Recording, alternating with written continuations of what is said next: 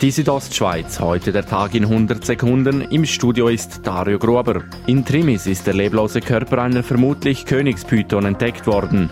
Wie 20 Minuten online berichtet, hat ein Mann die tote Python an einem kleinen Badesee bei Trimis gefunden. Er alarmierte den lokalen Wildhüter. Dieser konnte aber noch nicht sagen, um was für eine Schlangenart es sich handelt. Sicher sei aber, dass es keine heimische Schlangenart sei. Nachdem man im letzten Jahr wegen schlechten Wetters auf eine kürzere Route ausweichen musste, hat man für den Nationalpark Bike Marathon eine Schlechtwetterstrecke geschaffen.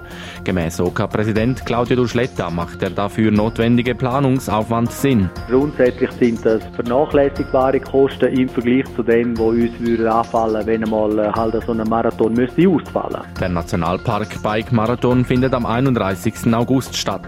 Ein uralter Menschheitstraum ist in Erfüllung gegangen. Vor 50 Jahren setzte der erste Mensch seinen Fuß auf den Mond. Am 21. Juli 1969 in der Früh mitteleuropäischer Zeit öffnete der Kommandant der Apollo 11, Neil Armstrong, die Luke der Mondkapsel.